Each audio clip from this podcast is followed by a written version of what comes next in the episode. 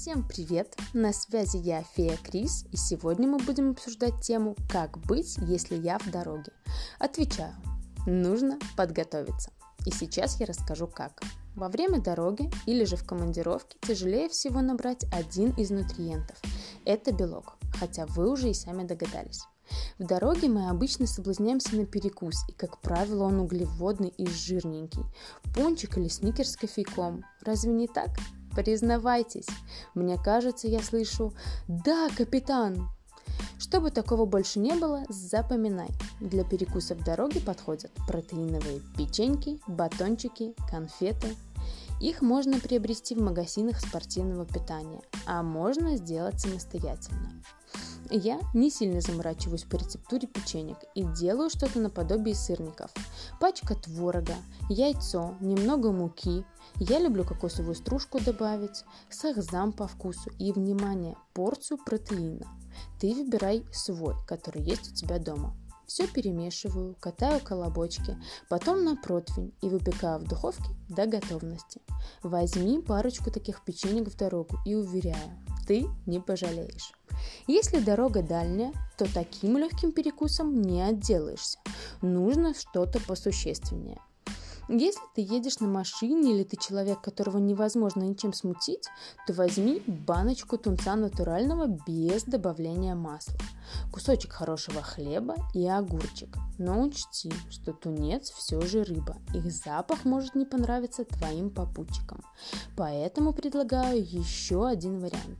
Купи мясо сыра вяленого, если любишь, или колбасу. Только учти, что эти полуфабрикаты должны быть достойного качества. Напоминаю, они должны содержать до 10-12 грамм жиров на 100 грамм продукта. Опять же, предлагаю к мясу взять кусочек хлеба и огурец. Почему предлагаю огурец?